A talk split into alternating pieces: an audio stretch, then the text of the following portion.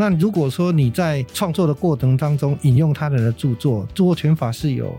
五十二条可以来主张合理使用。那这个部分到底哪一个部分才叫做合理使用？各位听众朋友，大家好，欢迎收听经济部智慧财产局的专属著作权 Podcast 原创我听你。本集节目呢，主题是二零二二年大回顾，民众常见著作权问题有哪些？我是这一集的节目主持人，来自法科轻松点的 Henry。我是法律百科的插画设计 YT，各位听众朋友，大家好啊！那法律百科是致力于推动法律普及的组织，那邀请各界法律专业人士分享知识，也开放使用者交流意见。我们也制作了法科轻松点的 Podcast 节目，希望让听众可以轻松接收白话的法律知识。那我们很荣幸呢，能够受邀负责本集的节目主持，这可以说是二零二二年的压轴哈。相信各位听众从前九集的节目当中，可以获得很多的著作权知识。不管是从同人运动赛事，然后到图文创作，或者甚至是音乐季等等，在你我身边的问题，其实都是著作权知识的宝库。那来到本集节目的最后的压轴哈，我们整理了不少大家常见的著作权问题，而且我们今天邀请到了一位重量级的来宾来帮各位听众朋友解惑。那我们很荣幸邀请到智慧局的著作权组毛浩吉组长，我们来欢迎组长。好。各位线上的听众，大家好。那很感谢大家来听我们智慧财产局所制作的这个 Podcast 的节目。那今天是最后一集的一个录制。那希望能够带给他大家针对这一年来民众常常接触的著作权问题呢，我们来做一个回顾。那我们也来做一个说明，让大家了解这个著作权有关的问题。今天真的很感谢组长来跟我们一起录音。那我想大家可能听到这个智慧财产局。可能会有很多的那个既定印象嘛，比方说，可能像我自己，因为我本身做插画设计嘛，那我可能会耗尽心思创作了出来的成果，画了一幅画，或者甚至是诶有些人是写一首歌，或是写好的一个电影剧本，这些就算是我的智慧财产，那我可以申请这个著作权登记或注册才对吧？呃，这个部分原则上现在的著作权的保护是采创作保护主义哈、那原则上呢，你一旦完成了创作呢，就自动受到著作权法的保护，不需要登记。也不需要注册。那可是，像如果著作权没有登记注册的话，那我们创作人要怎么去证明说，哎，这个东西其实是我创作的呢？原则上呢，你的东西创作完成之后，只要具有原创性跟创作性呢，自然受到著作权法的保护。那刚刚您提到说啊，我怎么来证明说我的东西？是我创作的呢，那这个就是要由当事人呢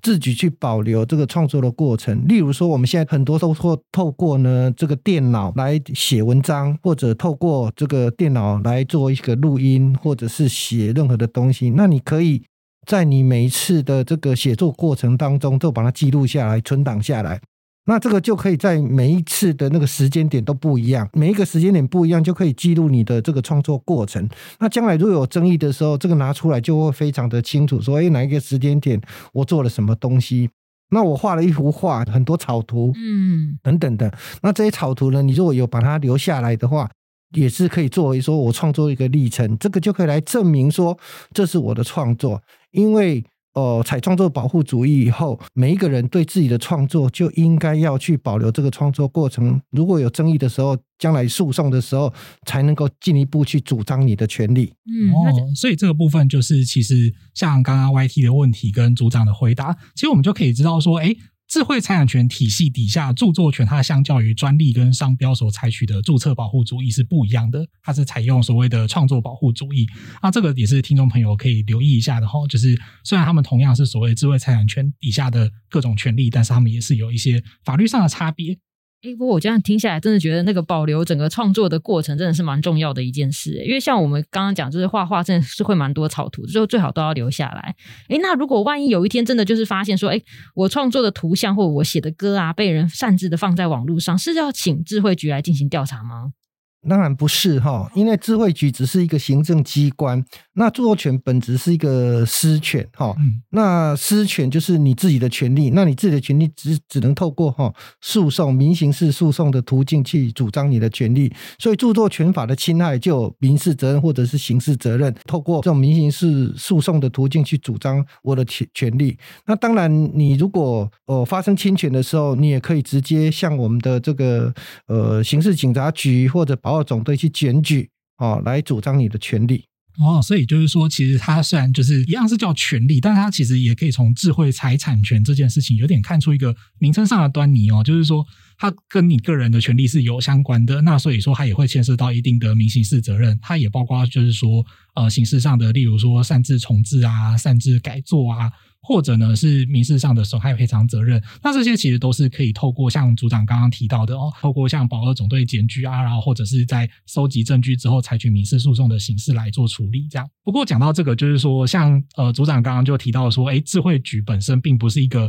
呃主动具有调查权限的机关。那其实对于很多民众来讲，尤其听众朋友可能也会很好奇，就是说，诶，那智慧局它到底呃掌管的事情有哪些？对，这其实就有点像是在问组长平常工作日常啦，这样子。因为智慧局哈，其实是管很多有关智慧财产权的事项。那我们的智慧财产哈，包括哦专利啦、商标啦、营业秘密啦，这个都是属于人类智慧成果的一个展现的一个东西哦。那当然，其中诚如刚刚的主持人所说的，哦，专利商标是需要注册的。哦，像营业秘密跟我们著作权呢，是不需要登记跟注册的。哈，那我们做权组呢，它的功能包括第一个就是做著作权的法制的工作。所谓的著作权法制呢，就是著作权法哦相关的法律的修正啦，还有相关的解释啦，还有了解国际的立法的趋势啦。例如说，现在很夯的这个 NFT 的议题啊，还有利用大数据啦，是不是可以来合理使用啊？好，或者是说，像新加坡、澳洲哈这几年哦有著作权法有修正，那我们就要去了解说，哎，国际间哈针对著作权的这个。修正的这些议题，那有没有可以值得我们借鉴的地方？组长刚刚聊到 NFT 这个问题啊，就会觉得说，哇，确实，因为其实很多民众可能会有的迷思是说，诶，法律是不是都很难与时俱进这样子？但是从刚刚组长说明，其实大家就可以知道，哈，就智慧局他们在做的事情是，呃，很接壤国际趋势这样子，就是说会。呃，随着有一个新的东西出来，它可能是基于新的科技或者是新的概念。那只要它其中有可能会牵涉到任何的智慧财产权的问题，那其实都是呃智慧局的要去跟上、要去研究的部分，对不对？对。那刚刚我讲的这个是著作权的部分。那当然，著作权组还有一个就是管这个著作权集体管理团体。嗯。那大家可能不是了解什么叫做著作权集体管理团体，指就是说权利人呢，哈，他把他的权利哈，就交由集管团体来管。这个集管团体。呢，就对外去收取使用报酬之后呢，就把这个他收的使用报酬分配给他的著作财产权人。所以，集管团体呢，它是由著作财产权人所成立的团体。那这个团体呢，需要经过。主管机关就是我们的许可，他才能够设立。所以你看哈，举办演唱会里面唱歌哦，都要向集管团去拿授权。那我们去好乐迪钱柜新据点去唱歌的时候，好乐迪钱柜新据点就要去跟集管团体拿歌曲的公开演出的授权。你想这些里头的歌有好几万首歌。他如果一个一个要去找这个著作财产权人拿授权，这是多么艰难的问题。所以他只要找到集管团体，就可以轻易的解决所有授权的问题。在我们著作权组还有一个功能，就是说针对著作权的教育跟推广，就像我今天来这里上 p a c k a g e 跟大家做宣导一样，就是说，哎，让大家了解著作权的一些议题，怎么样来做著作权的保护啊？怎么样才不会构成著作权的侵害？那我们每年可能都会针对文创产业。这会网红网拍，还有政府机关哈，我们会办说明会、宣导会等等，那进行宣导。这个目的就是希望说，我们著作权的观念呢，能够普及给一般的社会大众。那大众不要因为这个小的错误或者是不小心，然后去利用人家著作没有拿授权就被告侵权，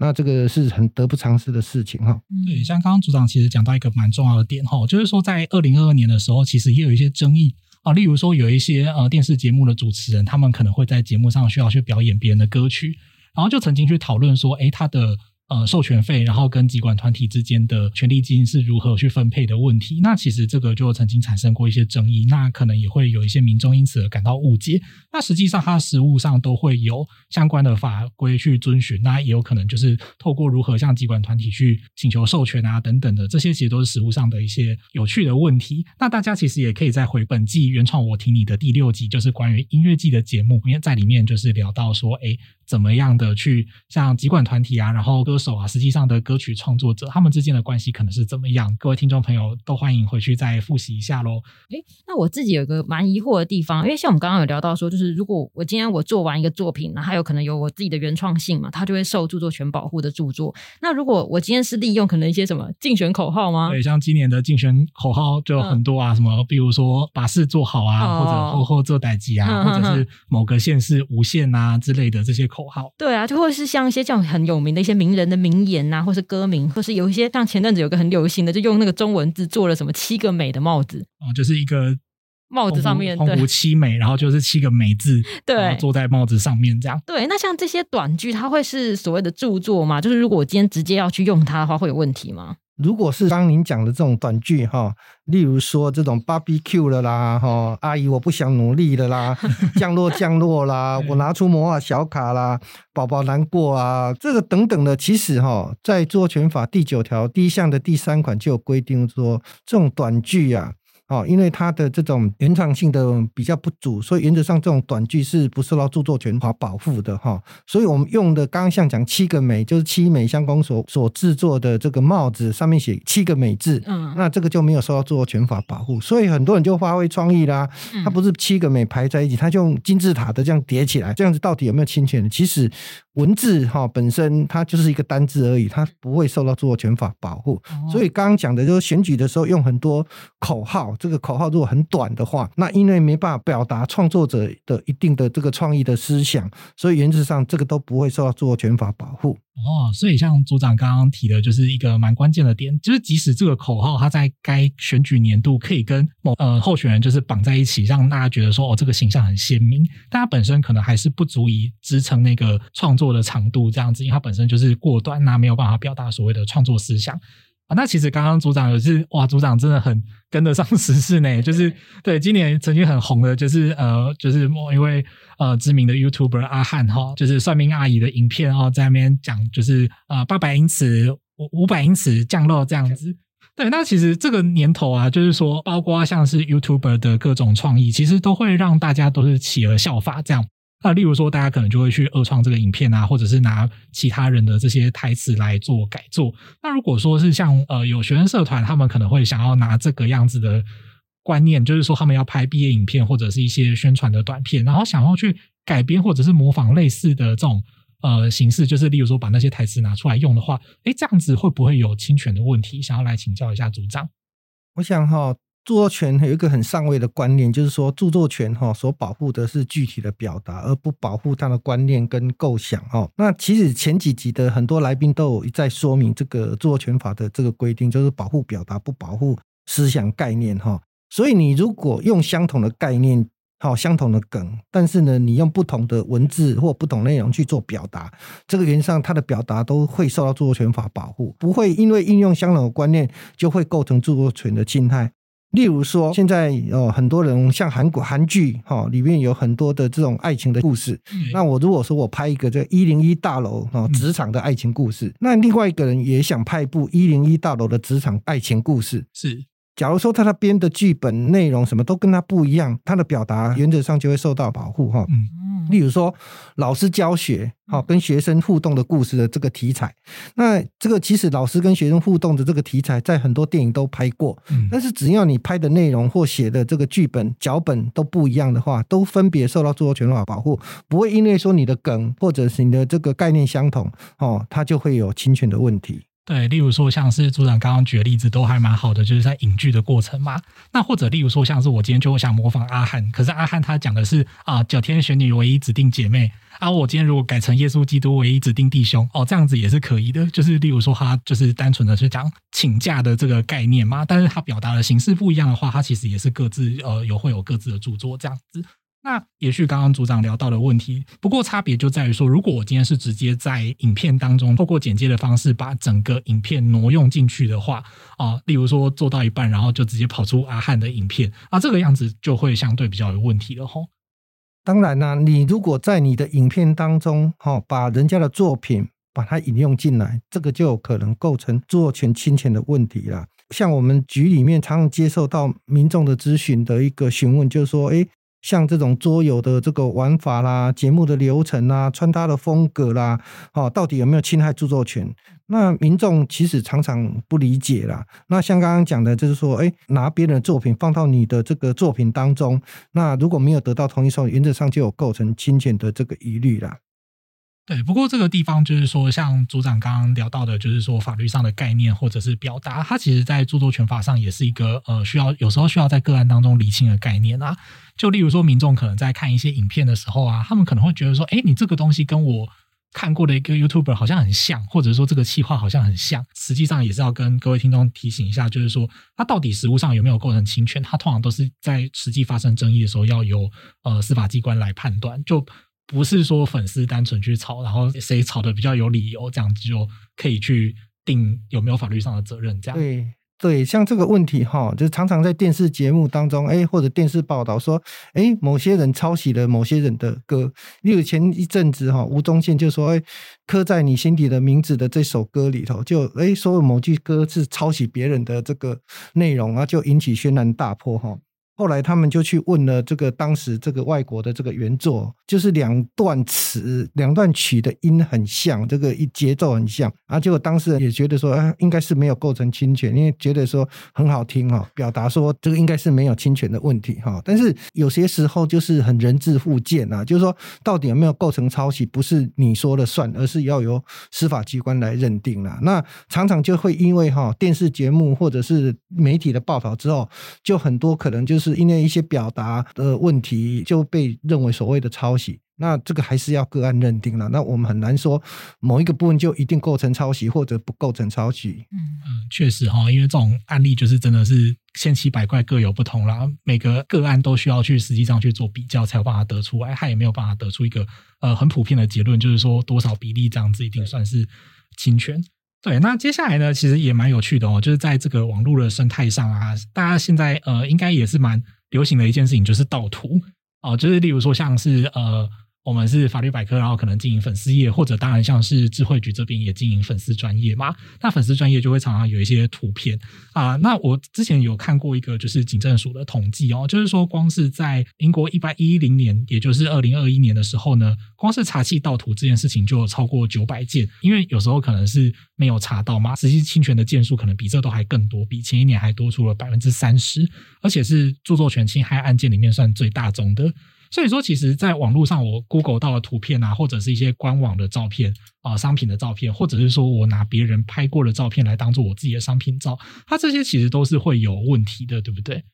对，这个哈，刚刚主持人讲的这是官方的统计数字啦。其实应该说哈，很多人被告之后，双方就和解了哈。那和解以后，当然就是不会呈现在这个数字里头。所以原则上就是说，民众哈透过利用人家的商品照片来贩卖商品这件事情呢，在这个著作权的侵害案件当中哦，其实占了很大的一个数字哦。那其实这些利用这个商品照片哦，就是所谓的盗图的这件事情，对这个民众而言哦，其实是。常常在发生的事情哈，那我们会常常会讲说，其实哦，我贩卖商品，你可以自己拍照，你不需要去。用人家的商品照片，虽然网络截图很方便，但是你如果被告这个侵权的时候，你可能要花费这个诉讼费、和解费等等，其实是非常得不偿失的哈。所以我们还是觉得说，如果当你有要贩卖商品的时候，其实你可以自己拍摄这个照片哈，上传上去就好了。如果透过网络的截图，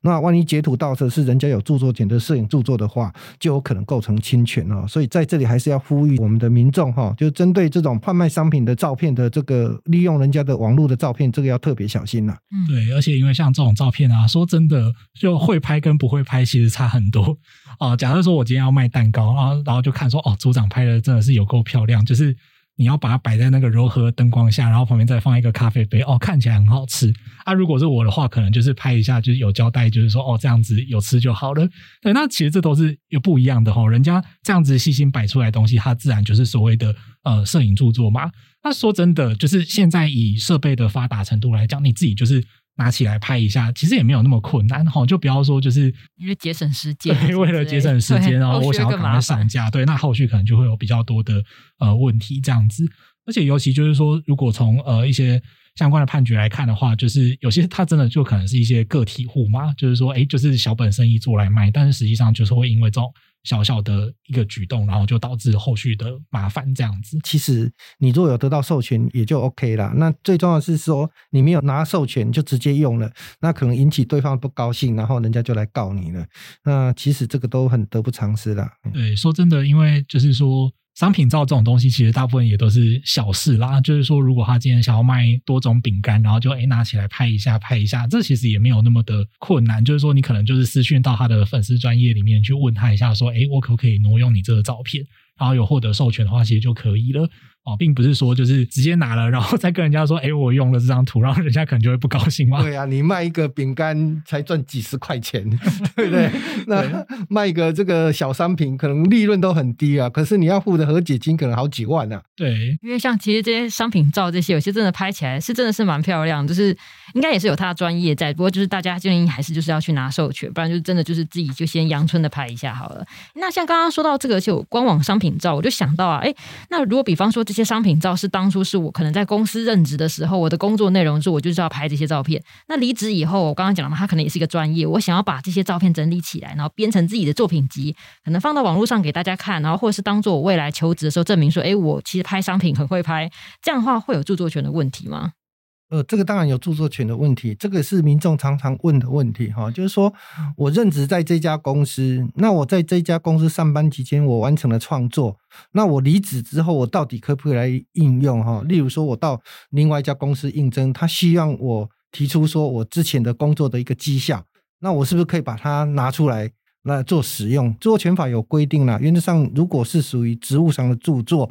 如果你跟这个公司没有约定著作权的归属的话，原则上你是著作人，哈，那有人格权，但是你的著作财产权是归公司所享有的。那既然著作财产权归公司享有，你如果后续要做利用的话，一定要得到公司的同意哦。如果所以你说你今天为了这个让这个新的公司知道我的工作绩绩效呢，我把它重置放在我的个人的部落格或放在网络上让人家看。这个都是涉及到著作利用的行为，这个就要得到同意跟授权，否则还是会侵害你原来公司的这个著作财产权呐、啊。哦，不过刚刚有提到说这个职务著作，这个职务著作的认定是指只要在在职期间完成的都算吗？还是？哦，这个不是这样子解释哈、哦。所谓职务上的著作是要依照你工作的性质做实际的判断。这个只要是你工作上哈、哦，老板所交代的，公司所赋予你的任务，你完成的这个东西。在公司的企划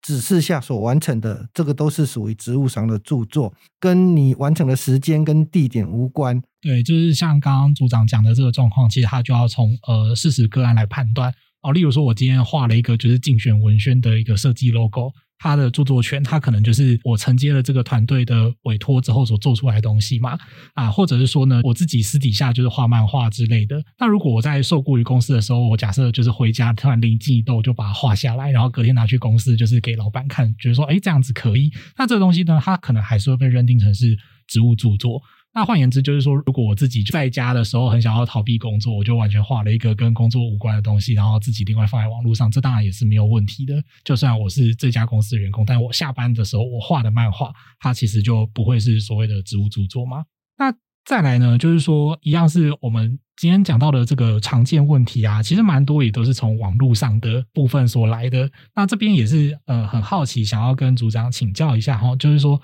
例如在网络上啊，曾经有。像我们刚刚讲到下班嘛，就是你觉得说哦，下班的话追剧是一个现代人的一个呃工作之余的一个很重要的消遣。那不过之前就在网络上曾经有说啊，就是诶呃，如果用 LINE 去上传或转传或观看某些图片或影音的话，会被罚钱。而且这个权利人呢，他们可能会找一群版权蟑螂，然后跟 LINE 官方合作收证，然后让群组的成员或观看的人会一起受罚。那甚至说看这个内容都会被告侵权，诶，真的有这回事吗？我们请组长来帮我们解惑一下。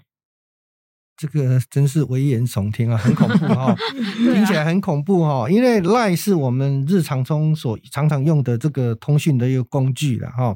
那 LINE 上面呢，因为的这个功能越来越强大，所以我们一般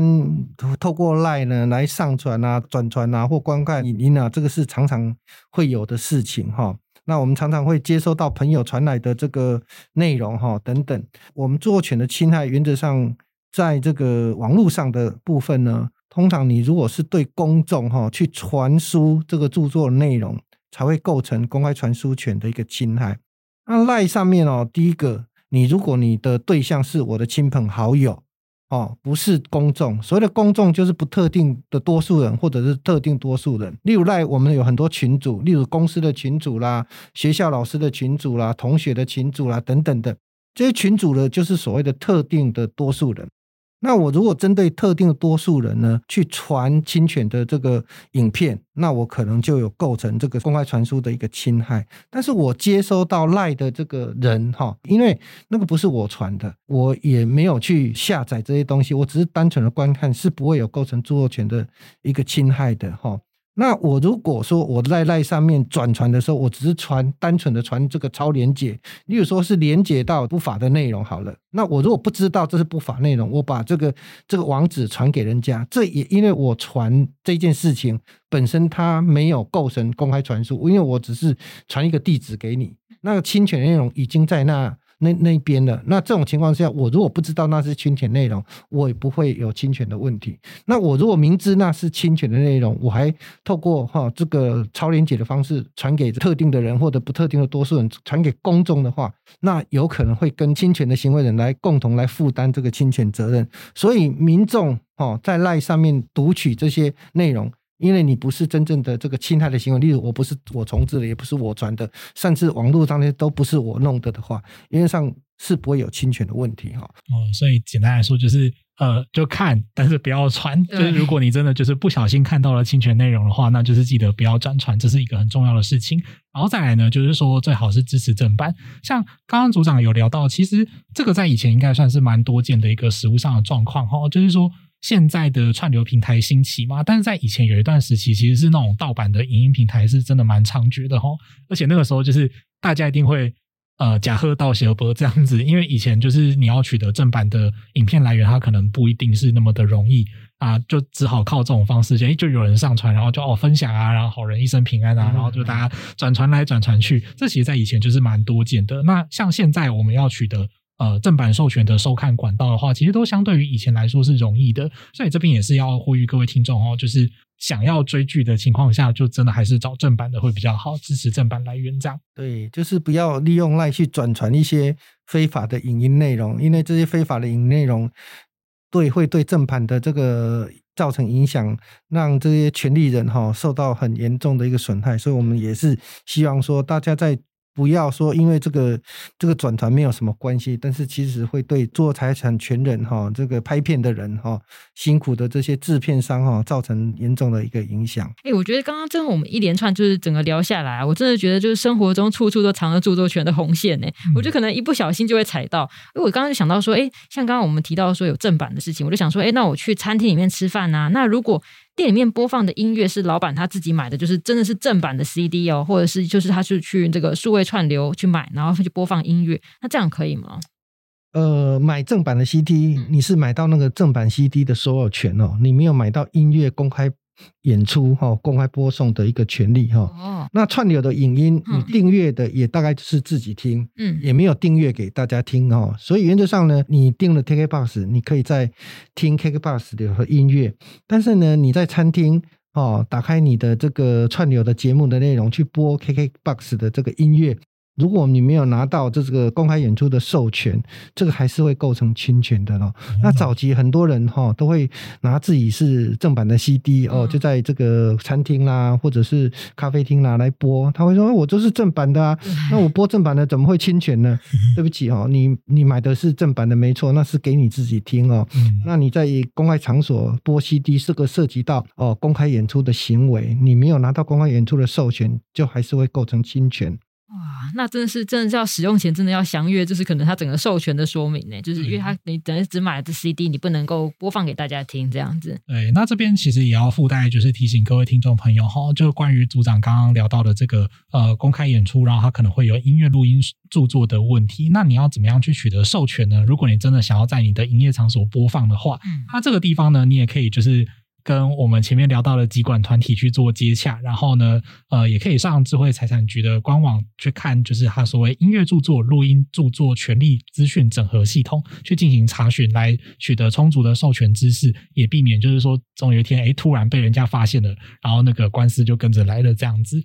好，这也不是广告啊，像如果说这个在这个餐厅里面要播音乐。除了像我刚刚主持人讲的，像集管团体去拿授权以外，像中华电信也有这种放心播哈。那你如果去跟他拿授权，是也可以在营业场所播哈。那我要强调，这个不是广告哈，不是帮他广告，只是说他有很多的授权的这个方式啦，大家尽量利用这种。合法的管道去拿授权，这样子比较安全呐、啊。嗯，因为毕竟这个授权费其实都不高哈，因为一件官司可能聘律师费啦哈，远远的哈比不上这个小小的这个授权费的支出啦。嗯，哎，那像是有一些那个我看 YouTube 影片嘛，或他有一些可能是拍那种什么讲解什么新手教学啊，或是一些很有趣的小开箱，他会在里面就是置入一些影剧或是新闻的片段当素材，可能就那种短短的一两句台词，或是就几秒钟时间这样闪过去而已。那他这样子的话，他可以去主张说，哎。我这是呃合理使用嘛？我就觉得真的是在这边工作受影响，就是现在可以想得出合理使用四个字呢。哦，对，就像刚刚就是 YT 聊到的，有些他可能也是就剪个什么，对啊，诶，咨询的影片啊，什么 Over My Dead Body 什么，就这样子而已，就是一个一闪而逝的这种片段，这样。第一个合理使用哈，原则上要有你自己的著作啦，然后把那他人的著作呢来当成你著作的一个注释或参考的一个。辅助的一个说明，然后自己的著作跟别人著作可以区别。那如果说你在你创作的过程当中引用他人的著作，著作权法是有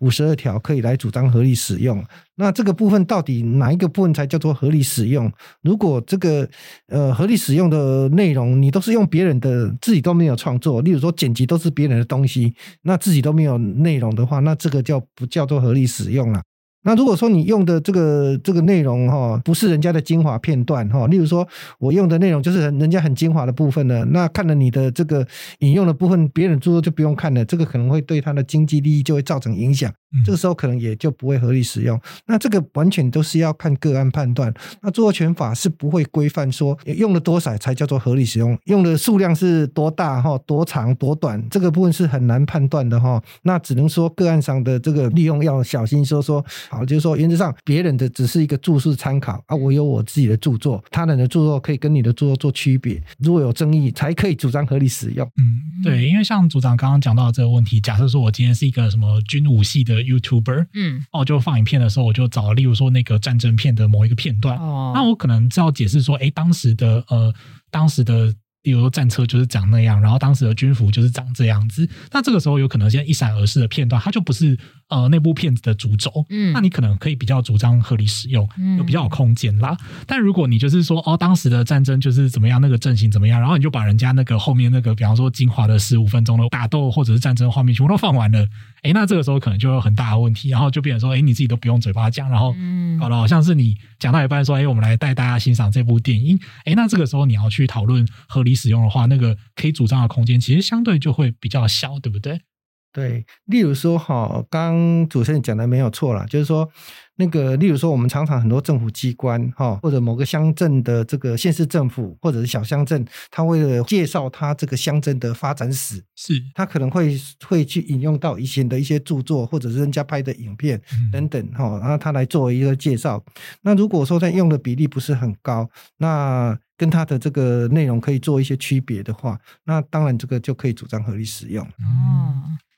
那我想知道说，如果假设今天这个 YouTube 这个影片，它的创作者他使用了别人的素材，那他也有去询问过这个对方，可能也拿到授权了，那他把整个影片剪好上架。那我看到这个影片以后，我觉得，哎，这 YouTuber 的影片真的不错，哎，我想要把它拿过来做后续利用。那我应该只要去征求这个 YouTuber 的同意，不用去管原来这个素材的拥有者吗？当然是还是要，因为你的素材的内容，嗯、例如说我。我播影片，我可能有背景音乐。对，那这个背景音乐，YouTuber 他的原来的影片可能有拿到原来的那个授权。对。可是当你剪接过来的时候，你可能还有这些背景音乐。那你如果没有拿到这个背景音乐的授权，你还是会构成侵权的。哦。因为那个素材的这个权利人是还在另外是另另外一个人身上，不是在你要跟他取授权的这个 YouTuber 的身上啊。哦。所以那个素材的权利，你还是要拿素材的权利在你的这个创作的内容上面，这个才是一个合法的利用。那这个地方就是帮各位听众朋友再整理一下刚刚的内容哦，就是这其实对于哦大家来说算是一个蛮精华的部分，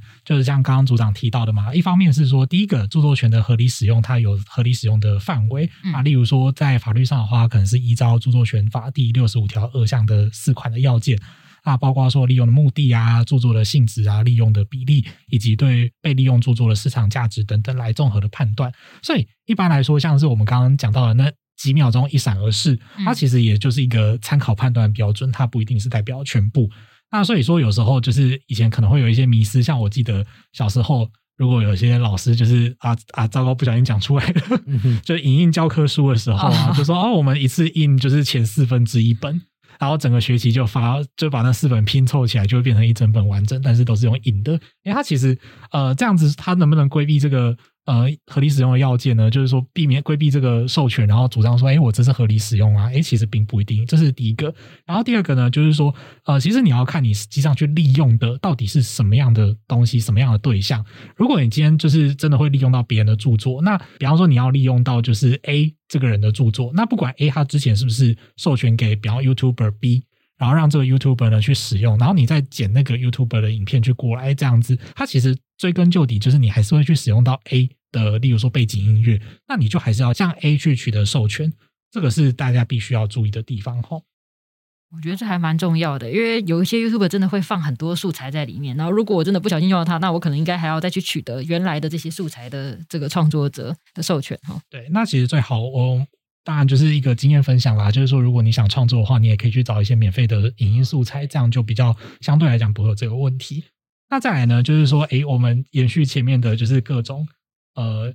课题我们就讲到说，最近的时事就是我们这一集在播出的时候，二零二二年的就是地方选举已经选完了嘛。那像呃之前就是在一些县市的市长选举政见辩论会，如果例如说像是有一些 YouTuber，他把这个辩论会去剪成两分钟的精华影片，那这样子他有没有可能会有侵权的疑虑呢？那如果是呃一般的电影的话，剪成一个两分钟的精华，或者是五分钟的一个简单的什么？五分钟带你看叉叉电影这样子啊，那这边想要请组长帮我们解惑，就是说，哎，那这个选举的证件发表会跟一般电影它之间的差异可能是什么？第一个哈，那个证件的发表或者辩论会，那在著作权法六十二条有规定说哈，如果你是这种政治或者宗教上的公开演说哈，那不需要经过当事人同意，利用任何人都可以去利用它哈，那这个是。做权法的一个特别的规定哈，那因为台北市长的这个选举政见辩论会，它的内容呢，你如果去用，当然进行利用是没有问题。那如果你是透过电视节目哈辩论会去剪辑电视的内容，因为这个是电视台的播出的，而且电视台可能它有所谓的视听著作的一个权利哈，那这个部分可能要。得到电视台的授权了，那你单纯的用他演讲的内容，这个是不会构成著作权的侵害，哦、所以就是所以这个还是要小心啊。就是你如果哦柯文哲的讲话，你拿来他的政治上的演说，你拿来讲，或者是。蒋万的这个政治上的演说，你拿来用，这个原则上这个都是可以的哈，这个没有著作权侵害的问题。主持人讲的说，哎，几分钟看一部电影哈，那像古阿莫哈这种情形，就是说，哎，他几分钟就看一部电影，这个当然就不符合这个六十二条。六十二条是在讲政治跟宗教上的演说，那。那个古阿莫通常利用的都是商业的这个电影哈，对，那商业的电影你要刚我们五十二条的合理使用，所以引用人家的著作哦，那这个部分呢，因为那个你引用的都是人家的著作，都不是你的著作，那原则上你应该要拿授权呐，哦，你如果没有拿授权，原则上可能就会被告侵权，所以呢，哦，这个不管是在台湾或者是在日本，都有很多案例，就是说像几分钟看一部电影。那没有得到这个电影的授权就被告了哈啊！因为你如果几分钟看一部电影，人家看完之后就可能不去看电影了，就影响到他的什么市场的一个利益。那这样子的话，对权利人影响很大。那这种情况之下呢，哦，要主张这个合理使用是有困难的哈，可能能没办法主张。合理使用而会构成侵权，所以这种情况我们还是认为说，把人家的影片剪辑成几分钟的这个精华片段，哈，可能是难以主张合理使用，最好不要去使用了。那如果你要用，那最好是得到人家的同意跟授权，这个还是一个合法的一个途径。嗯，这个是大家真的要注意哦。哇，我觉得今天真的是为我解答很多一直以来的疑惑。那感谢智慧局的长官呢，帮大家讲解很多有关著作权的常识。那节目我们现在差不多到了尾声，有没有什么想要对听众朋友们说的呢？呃，其实。从去年开始哈，智慧局就有做这个 Podcast 原创，我挺你的，来跟大家上这个著作权领域的一些问题哈。我们聘了很多律师啦，很多这种老师啦，来这里哈，来帮大家解惑哈。那其实智慧局哈，呃，每年都会收到很多的民众来信问一些著作权的问题，很多都是基本概念的一个观念的问题哈。那我们希望说，透过这一集的一个介绍。哦，能来帮大家解惑。那希望大家呢，能够合法的去利用著作，不要构成著作权的侵害。毕竟著作权的侵害，原则上可能都是很小的地方的一个侵害，但是你可能付出的代价都很大哈。那我们智慧局的网站上面有很多著作权的一个资讯，有很多丰富的资料，那欢迎大家来利用。那有任何的问题，也都可以直接写 mail 哈到我们智慧局来，那我们都会很快的来啊答复大家。好，非常谢谢组长今天来这里现身说法，就是来回答听众朋友这些呃关于著作权的问题，而且再回顾我们今年就是。前九集智慧局的 Podcast 原创，我挺你节目呢。其实我们也聊了很多各个领域面向的著作权议题，大家都可以随点随听哦。欢迎，也就是听完这一集之后，如果想要回味的话，也欢迎再回去听前面几集的内容。嗯，例如说像是 OTT 或者是机上盒议题，如果想要再了解的话，可以听体育赛事转播的这个节目。那尤其是最近在二零二二年底的时候，就是呃世足赛热烈的开踢，这样最好大家都注意要利用合法的管道来收看赛事。那如果想要了解影剧产业涉及的著作权问题的话呢，可以听蓝天律师跟呃刘成庆律师现身说法，来知道说，哎，影剧产业它可能会有什么样的问题。那再来呢，就是如果说你平常是一个图文创作者，然后你怕制作梗图的时候，你会不小心踩到法律的红线的话，那也可以听周一斌律师主持的节目啊，那就没有问题了。最后呢，就是今年的 Podcast 的原创，我听你节目呢，将会在这里告一个段落。不过智慧局的 Facebook 专业原创我挺你呢是不会打烊的。那欢迎大家呢持续透过粉丝团还有智慧局的网站来了解更多著作权的大小事。希望大家一起尊重智慧财产权，让创作人呢有更友善的创作环境，可以带给我们更精彩的作品，更多彩多样的生活体验。那最后这里是原创我挺你，我们下次有缘再相见。谢谢谢谢各位听众。拜拜，谢谢大家，谢谢，拜拜，拜拜。